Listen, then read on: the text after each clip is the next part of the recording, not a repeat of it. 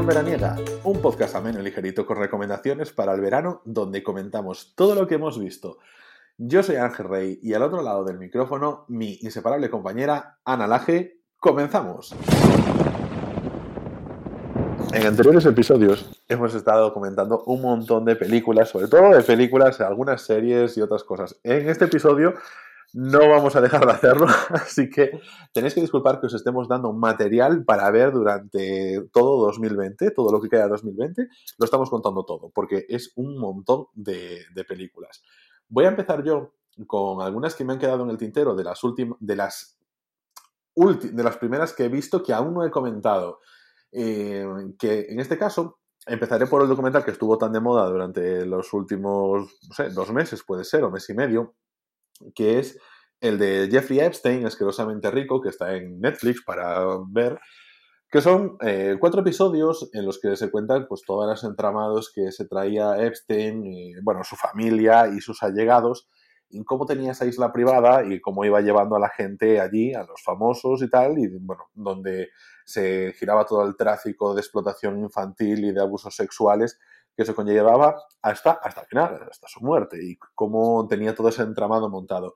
Los dos primeros episodios son un poco bueno, está bien, es interesante, pero bueno, tal, pero los dos últimos episodios pues también levantan más el documental y, está guay. Yo igualmente soy partidario de que estos documentales a veces eh, creo que se cortan y se dividen así simplemente para tener más horas de, de metraje publicadas y que estés más horas viendo ahí en Netflix cosas, pero que realmente si esto fuese hace unos eh, cinco años, directamente se estrenaría un documental de dos horas y algo y estaría perfectamente. Creo que hay partes que sobran y que se podría hacer un poquitín más dinámico, pero está bastante bien. Eh, y así más o menos es con lo que, con lo que he empezado, es lo mm, más antiguo que he estado viendo y, y a ver, mi mi punto de vista, recomendado, porque al final es un escándalo que trae a mucha gente famosa y el salseo pues siempre está interesante. Ana, ¿tú qué has estado viendo? pues yo la verdad es que he estado viendo eh, mogollón de cosas, o sea, aparte cosas muy dispares, sí que es cierto que eh, he seguido un poco una temática que tenía ahí pendiente, que es la de cine de terror. ¿Por qué? Porque como dije ya alguna vez aquí, eh, tengo un poco de miedo a lo que son las las películas de terror, no me gusta nada verlas eh, sola. Y aproveché que me fui de vacaciones con mi pareja unos días y dije yo, ¡buah! Esta es, me voy a, voy a llevar o voy a preparar películas para ver que sean de esta temática porque no va a quedar otra que mi pareja las vea conmigo. Entonces le hice un poco la letra 13-14. Y entonces eh, he seguido bastante lo que es la temática de terror, ¿vale? Y voy a hablar de la primera que, he visto, que ha sido una de la que ya ha hablado Ángel, así que voy a ser súper breve. Pero sí que es cierto que tengo una opinión distinta que él. ¿eh? Yo he visto Midsommar de, de Ari Aster, el, director de Hereditary. A ver, mm, no sé, es que no es una mala película, pero en este podcast se venera a Midsommar y a Florence Pugh, entonces pasa a la siguiente. Si vas a decir algo malo, pasa a la siguiente. No, no, no, no te preocupes, que la, época de, la dictadura ha terminado. Así que voy a dar mi opinión libre. Midsommar, no, aquí no ha terminado. La siguiente película. Midsommar es una película que, mm, a ver, yo la considero buena. Tiene una dirección increíble, tiene una eh, em, fotografía impresionante. Eh, tiene una historia bastante inquietante, dura de ver, como es Hereditary, que es muy dura de ver, y más dura de ver a nivel emocional que a nivel terror, porque es una película que tampoco me dio miedo, es decir, no hubiera necesitado de la presencia de mi pareja. Pero sí que es cierto que me dejó un poco me, o sea, no llegué, no es como Hereditary que cada vez va más, a más, a más, a más, a más, a más, a más y quedas flipando por colores, ¿no? Con ese final de, mm, bueno, con el final de la historia, ¿no? Que te, que, que te deja alucinando. Esta película como que me dejó muy fría. El final de la historia donde me llevó el director me dejó muy fría. El proceso lo disfruté, el recorrido de la película lo disfruté más que lo que es el, conjunto de ella. Entonces, pues bueno, pues yo le he dado un 6 en Film Affinity, que sabéis que soy muy fan de votar en Film Affinity, principalmente para controlar un poco lo que veo y tal. Y, pero bueno, tú opinabas distinto, ¿no, Ángel? Sí, sí, sí. Yo, a mí no me dejó frío, frío tienes tú el cerebro. Yo, sin embargo, voy a hablar de otra película que he visto que también es documental que esta, por supuesto, eh, si se os deja frío, esta simplemente si sois eh, mínimamente personas humanas, no recomiendo que veáis, pero a mí me gustó, me gustó, me pareció muy interesante, pero hay escenas bastante desagradables que es de trade, de trade, en plan, el trade. ¿Cómo es en español trade?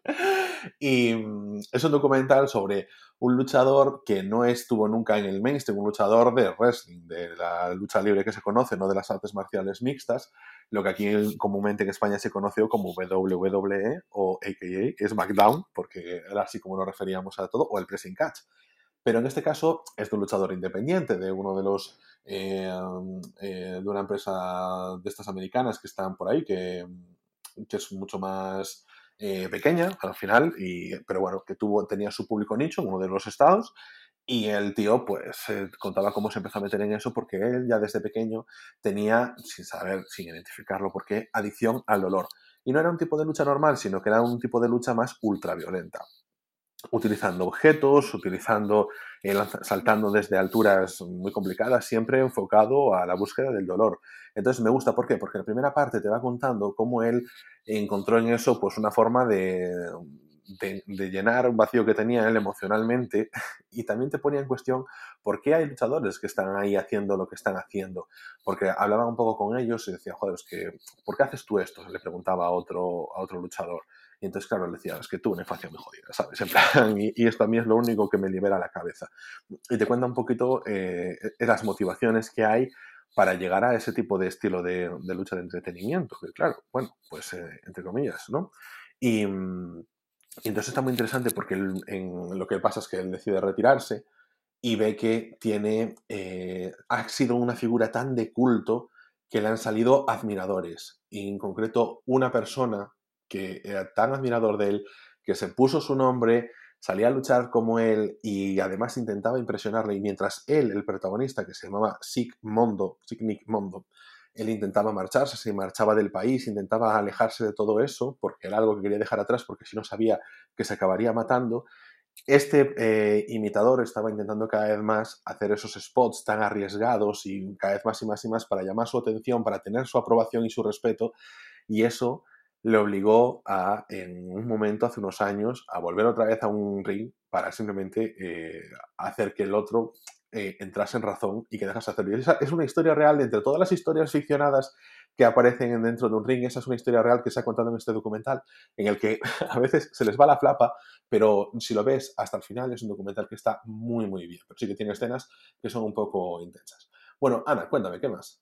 Bueno, pues yo voy a continuar con mi temática de terror. he visto El Faro, por fin, la película que habíamos comentado cuando hicimos el capítulo especial de despedida de la primera temporada con, con Mary y con, con Pablo. Eh, interpretada por William Dafoe y Robert Pattinson. La verdad es que a mí me gustó mucho la película. Eh, sí que es cierto que me esperaba otro rollo, ¿no? Pero la peli es muy buena película.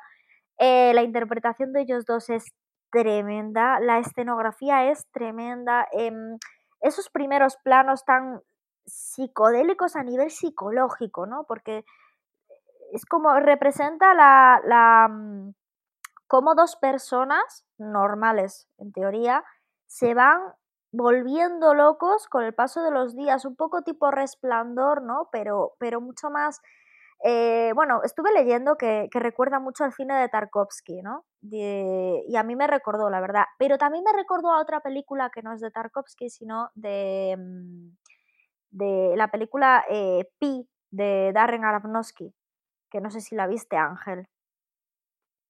No, no la vi aún. Pues esa película eh, me recordó mucho porque se, no, se, se, a través de la cámara y a través de sus primeros planos se demuestra cómo el, protagonista eh, se va volviendo cada vez más tarumba y cómo se, va desquiciando cada vez más, ¿no?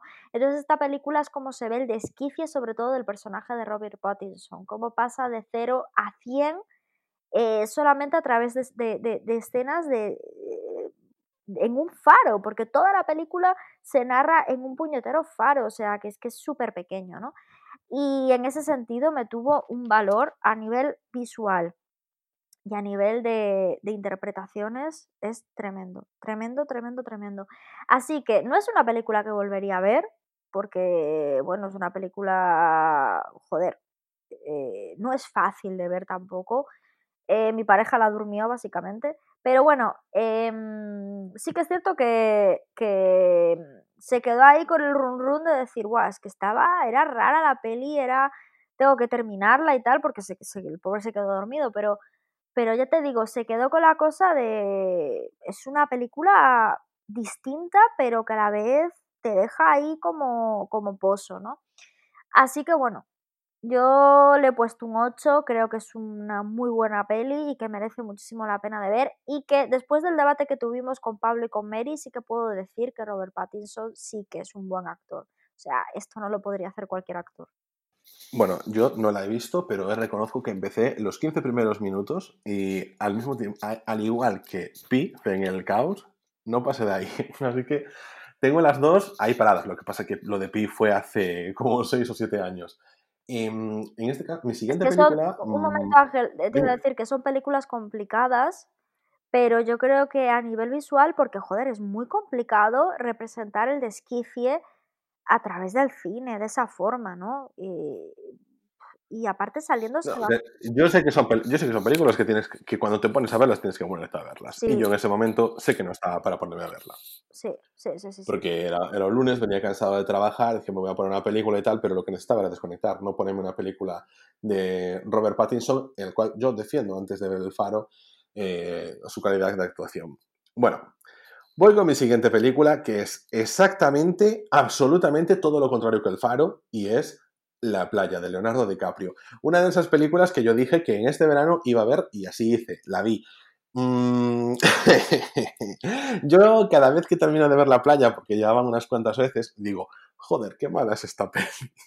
Pero a medida que va pasando el tiempo y me olvido de lo mala que es... Tal cual, es que es malísima, Ángel, es muy mala. Es que Pero luego digo, pero cállate. Luego digo, ah, me apetece volver a ver la playa. Pero ¿sabes qué pasa? Que a mí me apetece ver como la primera parte, la, cuando va a la playa, cuando llega todo eso, toda esa parte a mí me encanta, porque es como lo que muchas veces nosotros hablamos ahí fuera de, micro. Oye, romper con todo, nos vamos a ir a una isla desierta, eh, a, las playas azuladas y todo eso, escapar de la rutina de la vida. A Bali, Ángel, a Bali, nos vamos a Bali. Sí, pero es que, eh, mira, no hay cosa más comercial que irse a Bali, pero este pero hay serpientes. me, estuve, documentando que hay un montón de serpientes en Bali y sabes que yo y las serpientes, a pesar de que me encuentro con bastantes por donde vivo, eh, nos llevamos mal. Pero la, la serpiente más venenosa del mundo está en las puñeteras playas de Bali. O sea, que es que es una serpiente que está por la arena y por el agua y que si te pica en 10 minutos la palmas este cuento, porque ah, justamente, ah, siguiendo con el off topic, off topic, ayer escuché un podcast sobre un chico que había estado viviendo e, en, Texas un tiempo y decía, es de la peor época de mi vida, porque como no había nada, para, tenía que cruzar una carretera para llegar a un Starbucks, o sea, en plan, pero hacer, hacer kilómetros para tener vida, y tenía que salir siempre con botas porque donde pisases te podía picar una serpiente en el pie y tenía que ir con botas para que la serpiente mordiese la bota. Y yo nunca me daba cuenta de que la gente cuando veía, no sé, Walker Ranger de Texas, todos estos llevaban todos botas porque hay serpientes y te pican. es que me pareció súper curioso. Pues tía, a ver, en la playa yo la recuerdo, pero ya súper de pequeño, porque cuando salió en VHS la había alquilado mi abuelo la habíamos estado viendo en el blockbuster, por supuesto. Yo también. Y yo recuerdo, tengo en la, cabeza súper grabado el ataque del tiburón, porque yo antes de ver la película Tiburón, la primera vez que yo vi un ataque de tiburón fue ahí en la playa, que me dejó ahí en plan el shock. Y es muy pues bueno, aparte, ¿eh? es muy real. Lo que, el, ataque de esa película de la playa es muy real. Que te asusta. Yo, es que sentí, sentí que me faltaba un trozo de, piel a mí. Sí, sí, sí. fue súper real. Sí. No. No, joder, pero es verdad. Aparte, justo le clava el cuchillo, creo que aquí debajo de la mandíbula o algo así, si no recuerdo mal. Pero, sí es, pero es que eso no se ve. Que eso todo. Vamos a ver. el ataque del tiburón no es a Leonardo DiCaprio. Leonardo DiCaprio le viene un tiburón hacia él y la cámara se corta. Y entonces la siguiente escena es Leonardo DiCaprio diciendo: Y maté al tiburón. O y, me, y, vencí al tiburón, yo, con un cuchillo, yo, no sé qué.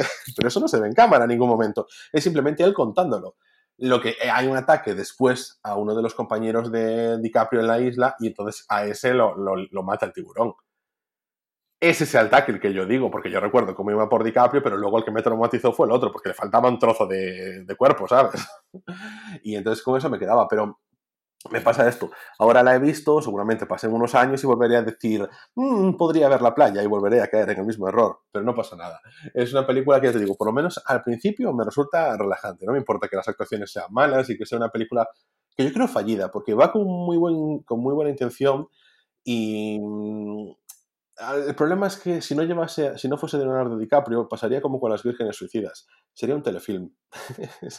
Aunque, y, eso que está dirigida por Danny Boyle después de hacer Transpotting, pero no, no tiene nada. Pero bueno, como es una de estas películas así de la infancia, cuéntanos, ¿qué más viste después del Faro? Vale, he visto, siguiéndote de nuevo, vuelvo a repetir con la temática así de un poco de terror, intriga, El Infinito, que es una película independiente estadounidense de bueno, eh, de Justin Benson y Aaron Moorhead, que también son los protagonistas, son los directores y protagonistas, ¿no? Hicieron así una película con, de bajo presupuesto, eh, como ya he dicho, independiente, y bueno, se lo comieron y se lo guisaron ellos. Y sorpresa, tuvo muchísimo éxito.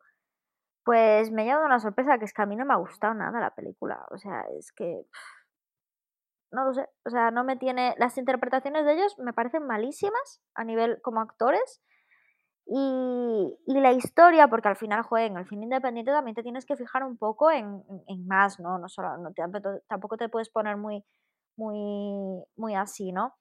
Pero es que a mí la historia no me tiene nada original, ni nada especial, ni nada de lo que he leído que tiene, ¿no? No sé si es que tenía las expectativas muy altas, entonces se me hizo todo como un poco plof, pero a mí no me moló nada. O sea, no te comento tampoco mucho porque es que no se puede hacer mucho spoiler, porque si te hago algún spoiler, así como del Faro y de Midsommar, te puedes enrollar un poco. De esta no puedes contar nada. Entonces, eh, yo es que no, no le encontré el punto de pues yo qué sé, originalidad. Es que sí, tiene su parte así, su historia un poco tal, pero es que no me parece que esté bien cerrada, ni, ni bien llevada, ni lo que digo yo siempre, que la narrativa es lo más, para mí, del cine, la narrativa es lo más importante, ¿no? Eso que siempre digo, que para mí Aaron Sorkin es, es como el maestro de esto, ¿no? el maestro de la narrativa en ese sentido, pues a mí me parece que falla mucho en ese aspecto. Tiene muy bueno a nivel visual, es muy buena porque para ser cine independiente a nivel visual está súper bien hecha, pero mm, me parece que tiene más de lo visual y falta bastante de, de, guion, de narrativa, de profundidad, que a mí en el cine es lo que, es lo que más me, me atrapa, ¿no? Pero bueno, a nivel visual la verdad es que está súper guay y, y, bueno, yo le he puesto un 5 pasable y... Pero bueno, hay cosillas que sí que podría valorar y que valoro, ¿no? Pero bueno, a mí es que me, no sé. A mí no me gustó. Así como Midsommar reconozco que es muy buena peli, que ta, ta, ta, ta, ta, ta, ta, esta sí que realmente a mí no me gustó. Pero bueno, que merece la pena verla, Ángel. Yo creo que deberías de verla y, opinar. ¿Y dónde, dónde dices que la viste? Ah, pues lo de siempre. He hecho un poco de parásito. Y como no la conseguía por ninguna parte, porque no, no es una película que no, no conseguía a través de ninguna plataforma ni nada, pues lo típico, tengo un amigo que se llama Ángel y cuando tengo estos problemas le digo, oye Ángel, ¿tú sabes dónde? Entonces él se motiva, se motiva, me dice, sí, mira, y ya, ya, ya consigo, ya consigo. La siguiente película que he visto es eh, la última que ha hecho un director del que ya hemos hablado aquí en diferentes ocasiones, que es Mamoru Osoda, y la película es Mirai, mi hermana pequeña, Osoda, eh, en este caso, en lugar, bueno, en Wolf Children nos trajo un poquito la crianza, los niños, esas cosas. En El Niño y la Bestia nos hablaba un poquito de ese paso a la adolescencia. En esta, es que se nota que, el tío ha tenido que ser padre, no ha leído su historia personal, pero mm, en este caso el protagonista es un niño que, oye, pues sus padres están, eh, bueno, está su madre embarazada y van a tener, va a tener una hermana. Nace la hermana y como está, pues los celos con ella, entra en un mundo así un poquito mágico que le ayuda a madurar como niño, a entender que su hermana está ahí pero que no está quitando el puesto y todas esas cosas y juega un poquito con la magia. De las de Soda, es de las más flojas que yo le he visto. Mm, no está muy allá, pero es, a ver, es entretenida. No recomiendo no verla, sino, oye, te la, póntela sin expectativas. Esto es como cuando alguien dice, no, he visto el Gran Hotel Budapest. Yo le digo, hombre, pues qué suerte tienes, porque si has visto el Gran Hotel Budapest y no has visto Moonrise Kingdom, estás haciéndolo bien. Porque el problema es cuando lo haces al revés, si ves Moonrise y luego el Gran Hotel Budapest. Tú si ves esta, el problema es que a lo mejor mm, te gusta, pero no te dan ganas de ver más pero si tú ves em, esta y luego ves El Niño y la Bestia y Wolf Children, dices tú, jolín, qué bien. Cómo me gusta este director, como bailando todo muy bien. Pero nada, está bien. Eh, ya os digo, porque yo hago la comparativa y venía con unas expectativas bastante altas. No sé por qué, porque tampoco había escuchado nada de la película, pero, pero después de El Niño y la Bestia, y fue a ti es la que más te gusta de Osoda, y de Wolf Children, que es la que más me gustó a mí, esta me esperaba un punto más. También es cierto que yo no empatizo en absoluto, porque claro, todo lo que tenga que ver con niños me cuesta un montón al no tener ni, ni tener en la mente tener alguno. Entonces, pues siempre es un poquito diferente. Yo supongo que si la ve alguien que tenga hijos, pues que le, la, coge con otro cariño, porque sí que mm, después de verla y buscar en comentarios y tal, las reacciones serán bastante positivas. Pero en gente así de nuestra edad que no tiene descendencia, pues es un poco, bueno, eh, it's not my cup of tea. Cuéntanos, ¿qué más has visto? Mm, vale, eh, ahora tengo, me voy a pasar para el cine de animación que he visto. Eh, lo primero, voy a hablar ahora de dos porque voy a ser muy breve, ¿vale? Así que voy a hablar de dos películas seguidas. La primera, Frozen 2, ¿vale? Películas de animación que he visto. Frozen 2. ¿Por qué vi Frozen 2? Porque vi Frozen 1 y soy tan masoca que digo, bueno, pues ahora que empecé la 1 hago la 2. Eh, había escuchado por ahí y había leído por ahí que la historia no tenía ni pies ni cabeza. Lo típico que se dice, no, lo típico que se dice no, es que no tiene ni pies ni cabeza. Es que no, es que el hilo narrativo es que no existe. Es que el argumento y, es que es que todo, es que no, nada encaja con nada. Eh, de repente salen tramas ahí a lo random, porque salen tramas a lo random, situaciones a lo random, cosas absurdas, eh, no hay drama, no hay nada, o sea, bueno, sí, drama sí hay, es verdad, sí, sí, al final hay un drama, hay un dramón, que dices tú, ¿cómo he llegado aquí? Que bueno, eso es bastante realista, porque muchas veces que te encuentras en un drama en la vida así, sin comerlo ni beberlo, ¿no? Pero no tiene sentido, de verdad, o sea, la película se nota que salió un poco porque había que sacar algo y, y ya está, pero vamos, sin sentido ninguno. Y de la segunda que voy a hablar por, este proceso que estoy pasando de, ver películas anime, pues me he visto otra de las super pendientes que tenía, que es Mi vecino Totoro. Me ha encantado. Es que me ha encantado, o sea, me ha... Nos ha jodido, nos ha jodido. 2020, mi vecino Totoro. Pues sí, oye, por lo menos he llegado, hay gente que no llega. Pues... Tienes toda la razón, toda la razón. Claro, pues me he visto mi vecino Totoro, porque claro, ya sabéis que yo el anime, pues me puse hace poquito así, bueno, a ver, había visto cosas, cosas básicas, había visto, ¿no? La princesa Mononoke la había visto. Eh, que yo insisto en que le des una, una revisión a mi princesa Mononoke. Sí, tengo que verla. Después de haber visto el viaje de Chihiro y, de Totoro. Sí. Y Perfect Blue, que es una de mis pelis favoritas, que creo que tú no has visto y a mí me encanta esa película. Y había visto, pero casi, eh, había visto anime más adulto. ¿Vale? Akira, cosas más adultas, historias más adultas. Esto me parecía tan infantil que como que no, no, era, no le encontraba cabida en mi, en mi vida, o sea, decía, uff, qué pereza, qué pereza, qué pereza. Es historia, son historias muy infantiles que, que llevan detrás historias muy adultas, ¿no? Que, que, hay que raspar un poquito, pero que, que a nivel mensajes son preciosas. Y este es una de esta es una de esas películas como El viaje de Chihiro, que te deja con una sonrisa, porque es un, es un, es un viaje, porque es un viaje en realidad, eh, súper bonito por el, que te, por el que te hace pasar. Me gustó mucho, me gustó muchísimo. No tanto como el viaje de Chihiro, porque hasta ahora de las que he visto, bueno, viaje de Chihiro Ya os dije que le había puesto un 10 en Film Affinity, que pocas veces en la vida se hace eso. Y esta tiene un 8, o sea, para mí me dejó, ¡buah! Es que es súper bonita la historia de las, dos, de las dos hermanas, la historia de cómo llevan su mundo de fantasía, cómo al final ese mundo de fantasía es real, cómo se van dando cuenta, cómo le van diciendo al padre, oye, mira, que, que Totoro, que, que es real, que luego el, eh, lo, lo, que más me gustó, Ángel, fue el, el autobús gato. Es que es una fantasía. O sea, es una fantasía y es una fantasía en, todo, en, toda su expresión. O sea, es que es una fantasía. O sea, el momento que el que sale el, el autobús gato, dije yo, tío, es como cuando sale el, el autobús este de, de, Harry Potter en El prisionero de Azkaban, ¿sabes? Bueno, pues para mí fue tremendo. Me encantó, me encantó. Os la recomiendo, vamos. Y aparte ahora que, que están los niños en casa, para la gente que tiene hijos, ponérsela. Este cine es precioso para verlo tú y para verlo, para verlo los niños. Es que además, lo que siempre he escuchado es que en Japón, en Totoro es como Mickey Mouse para nosotros, para, bueno, supongo que para los estadounidenses haciendo la comparativa.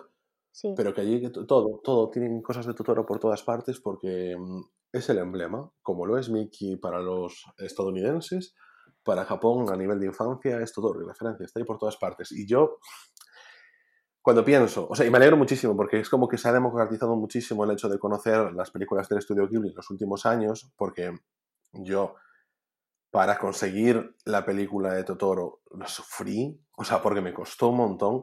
Para conseguir un peluche de Totoro, o sea, en los sitios estos como las tiendas de cómics de aquí, también costaba. Esas cosas costaban un montón. Y encontrar así, por supuesto, en pasta también. Y, uff, incluso María que me había regalado uno, mm, también le había costado encontrarlo. Hostia, y ahora está súper eh, en boca de todo el mundo y es que estén en Netflix, por, mucho que yo siempre diga, jolín, es que Netflix no lo uso mucho, me encanta que estén ahí porque sé que todo el mundo lo utiliza, que está ahí, que todo el mundo lo puede ver y que mucha gente que a lo mejor que la vio de refilón hace unos años y no le entró mucho, porque tú tienes ya, para apreciar estas películas, tienes que tener ya un poquito más de cultura audiovisual del pero, pero de anime pero de anime. O sea, porque tienes que entender los registros, porque la gente reacciona de forma diferente. Tu cerebro está acostumbrado a que la gente reaccione de una forma concreta. Y en las películas de otros países no lo hacen así, porque su cultura es diferente, es normal. Entonces yo entiendo que mucha gente siempre le tira para atrás el anime, pero si, por ejemplo, Pixar lo ve de puta madre y es por estas cosas. Y cuando tú ya has visto más anime y has apreciado más anime, uff, empiezas a cogerle esto y, y por nada que yo consideré que es normal que después de que tú hayas, te hayas metido con esto, pues que digas el viaje de Chihiro de las mejores películas que he visto en mi vida. Porque lo es y, cuesta apreciarlo. Yo recuerdo que yo la fui a ver al cine cuando se estrenó. O sea, yo llevo viéndola un montón de años. Y cuando fui al reestreno, fui con, con PST al reestreno aquí. Y me encantaría que se reestrenasen otras películas porque Oye, aprecias siempre cosas nuevas y está todo tan bien cuajado. Bueno, me alegro un montón de que hayas visto el viaje de Totoro, o digo, hostia, el viaje de Totoro, mi vecino Totoro. Mira, te cuento, mira. Eh, yo he visto dos películas así, muy de barrio, muy Black Lives Matter, que son Clockers, que es una película de Spike Lee, después de ver la de... Eh, uf, ¿cómo se llama? Dios, eh, Aldo que debas he visto esta, la de Clockers. Me ha gustado muchísimo. Haz lo que debas ya la había visto, la volví a ver y me gustó muchísimo más. Esta no la había visto, pero me encantó. Y luego, cuando la estaba viendo, digo yo, hostia, me parece así una típica película que a lo mejor en su momento podría haber hecho este director, Scorsese. Y luego había leído que Scorsese había dejado esta película a Spike Lee para hacer otra. Y, y, yo me enteré en plan mm, después de verla y eh, bueno, que también había sido la polémica porque Spike Lee hizo una película para Netflix que eh, recordaba la de Scorsese pero muy mal hecha y bueno, y todas esas historias, pero me gustó, me gustó muchísimo, la recomiendo a todo el mundo porque entra dentro del estilo de Spike Lee, ya sé que van a decir que a mí Spike Lee no me entra, no me entra, no me entra. Yo te digo, mírate esas dos películas de Spike Lee, sobre todo en Lo que debas, que es un estilo que de buenas notas, es que no se parece para mí nada en Infiltrados en el Clan en Infiltrados en el Clan veo alguna cosa de Spike Lee, pero yo no le veo tanto el estilo de Spike Lee. Si me dices que es de otro director, si me dices incluso que es de Jordan Peele, por el tema racial, te lo compro rápidamente. Bueno, y la otra película que he visto es Los chicos del barrio. Es una película que el protagonista es Cuba Gooding Jr. Y, mm, y, también está muy bien. Es una película, mm, como bien acabo de decir, de barrio, en plan de un, un juego como las vidas de las bandas y todo eso. Y, jolín, me gustó porque te cuenta como desde el principio, perdón, Cuba Gooding Jr. no, es, eh, sí, Cuba Gooding Jr. Y, um, como unos chavales que son amigos desde pequeños, pues cómo van creciendo en un barrio negro donde pues cada vez está más metido el tema de la droga y el crack, pero está muy guay, no sé, a mí me gustó, me, me pareció muy agradable porque creo que a veces el problema de estas historias es que se centran mucho en los conflictos y esta se centra mucho más en los personajes.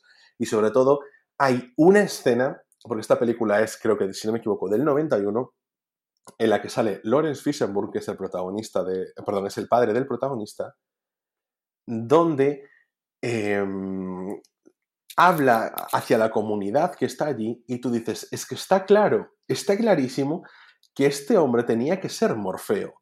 Porque lo ves y ya eh, ocho años antes de Matrix y dices, tú es Morfeo, es que está clarísimo. No sé, yo solo por esa escena en la que está hablando a la, comunidad sobre el cómo se devasta, bueno, cómo están devastando a las comunidades negras con las drogas eh, y cómo convence a la gente, cómo los atrapa, eso, mm, bueno, una maravilla, no sé, yo me quedé alucinado con eso y, y me encantó, esa la recomiendo muchísimo, las dos, Clockers y Los chicos del barrio. Clockers está en filming, Los chicos del barrio no me acuerdo. Eh, Mirai, por cierto, tampoco está por ahí, hay que buscarla por otros métodos. La playa eh, alquilada de Trade está en Amazon Prime Video y el de Epstein ya dije que estaba en Netflix. Y bueno, Ana, cuéntame, ¿qué más? ¿Tus pelis? Vale, pues a mí me quedan eh, una eh, muy interesante, que voy a hablar ahora de ella, y dos que, bueno, ni fu ni fa. Bueno, a mí me han resultado malas, así que voy a empezar primero por la, por la importante, ¿vale?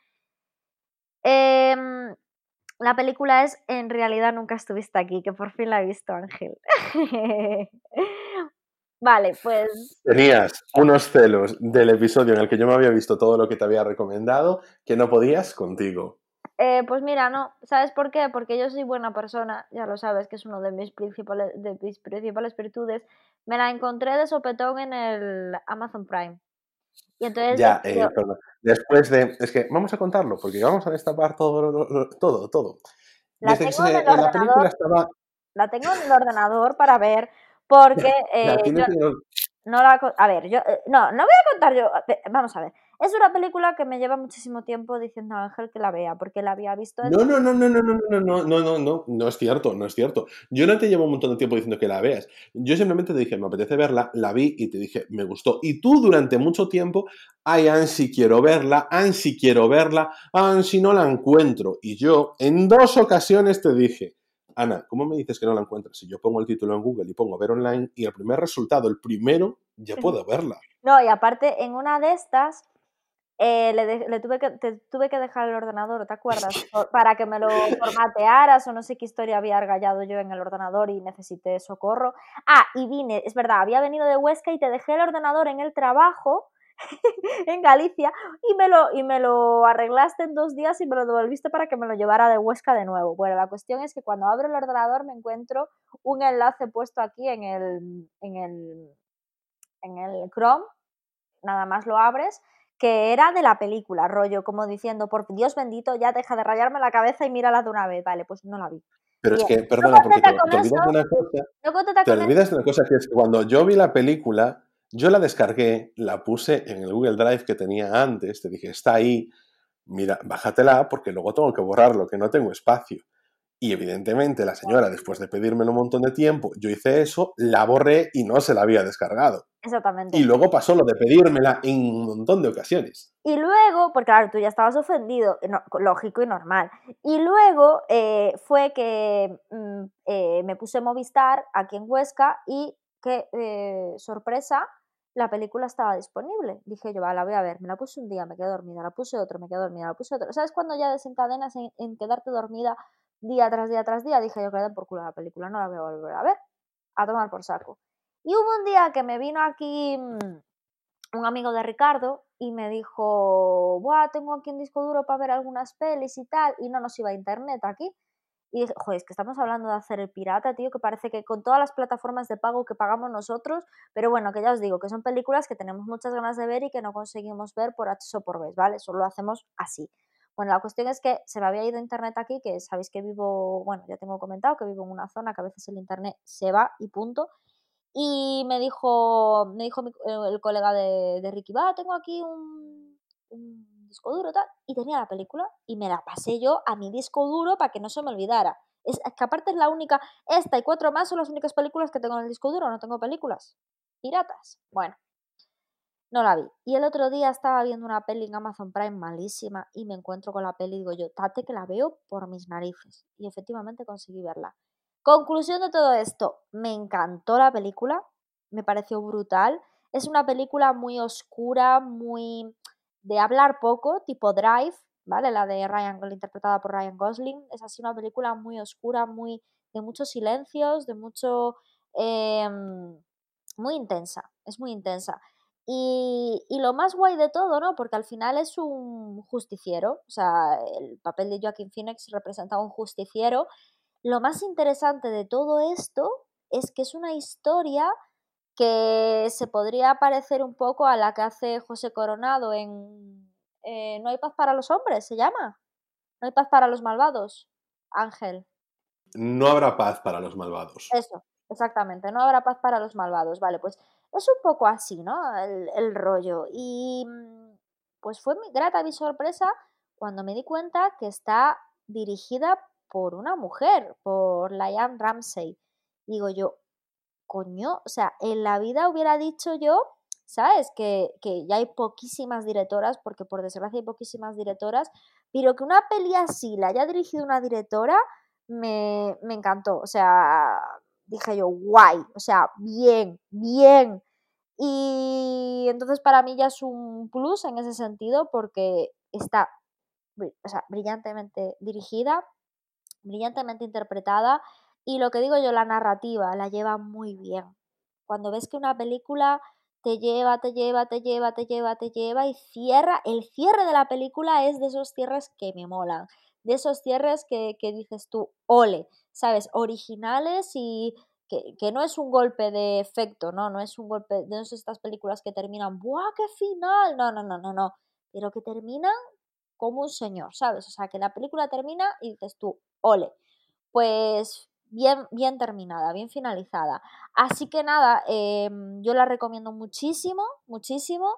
Y le puse un 8 y, ya os digo, o sea, está dirigida por, por una mujer y, y es algo que, que, hay que valorar muchísimo, tal y como está el percal hoy en día.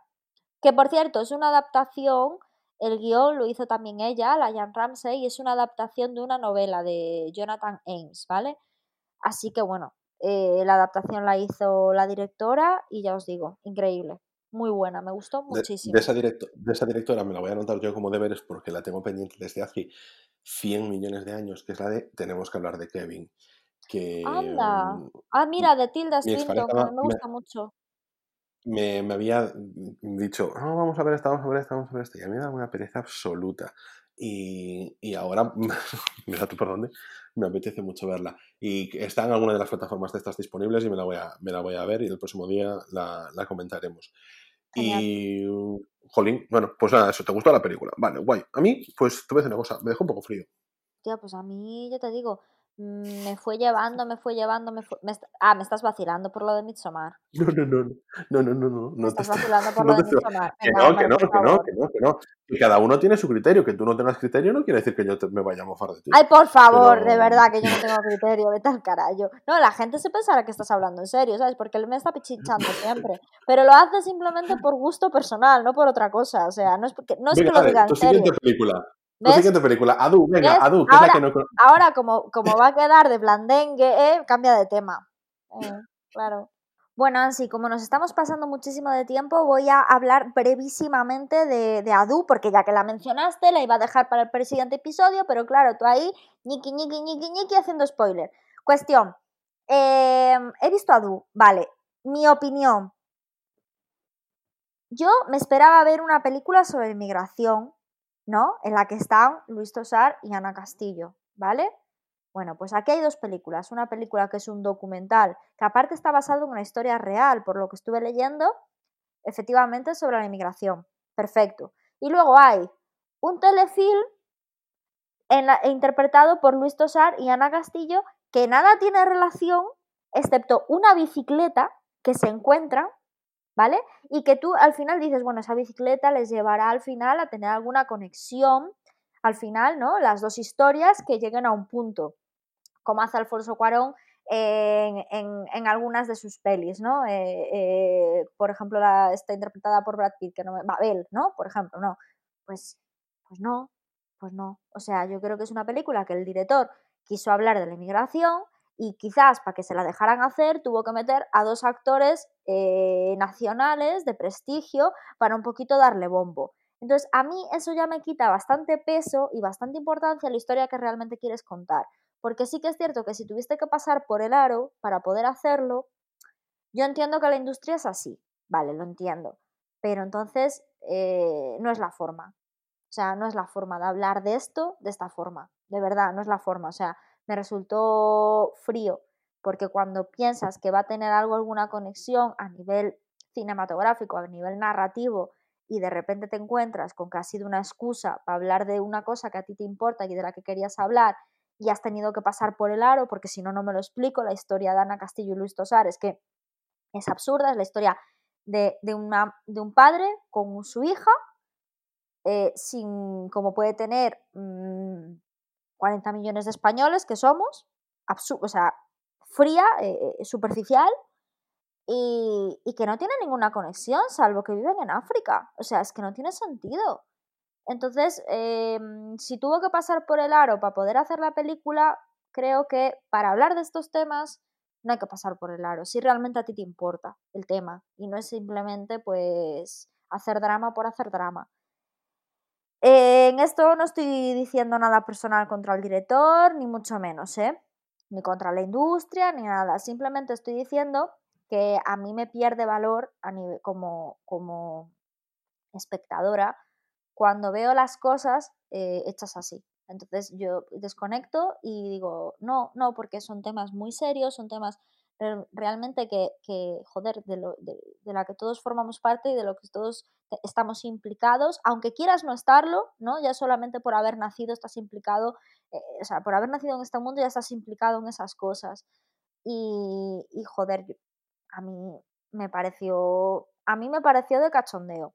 Sí que es cierto que, está muy bien dirigido, que está muy bien hecho, que la película a nivel cinematográfico me pareció buena, pero creo que no se hacen así las cosas ni se tratan así las cosas. Es, mi opinión. ¿eh? Pero bueno, quizás la ves tú, Ángel, y yo creo que deberías de verla porque me interesaría mucho hablar de este tema contigo. Pues nada, en definitiva, que yo creo que son temas complicados, que sabes que a mí tampoco, sabes, no me voy a poner en el rollo posición ni política ni nada de eso, porque sabes que soy anti todo eso, en el sentido de que, bueno, yo vengo aquí a hablar de cine, como, como el, yo vine aquí a hablar de mi libro, bueno, pues yo vine aquí a hablar de cine, ¿no? Así que es cierto que el cine también implica, eh, implica pues comprometerse a veces con ciertas cosas, pero yo también considero que cuando das el paso de comprometerte con ciertas cosas, o lo haces o no lo haces, pero a medias no te puedes quedar. Y yo creo que principalmente es el problema de esta película, que se queda a medias. Claro, o, bueno, o el ibuprofeno o la quimioterapia. En el medio no te puedes quedar, ¿no? Más o menos es eso. A ver, no, ¿sabes? O sea, eso es un. Si te comprometes, vete, con todo, no hagas una mini no hagas un poco de denuncia. o, vas con los tanques ya, o, no digas nada. No, no, no, no me refiero a eso, pero es que si tienes que ver la peli, porque quiere quedar bien con todos. Quiere quedar bien. Va, me la noto, venga, me la noto. Con todos. Sí, tienes que verla. O sea, yo creo que. Eh, que está Me la noto. Venga, no te rayes. Mira, no te rayes, porque tienes una peli aún que no me has querido decir cuál es. Así que vamos con ella, porque yo tengo eh, también alguna, un par de cositas más que me quedan en el tintero por comentar y que si no, nos vamos a ir ya al episodio de la semana que viene. Así que, a ver, la peli que te queda por comentar. Bueno, pues la película que me queda por comentar es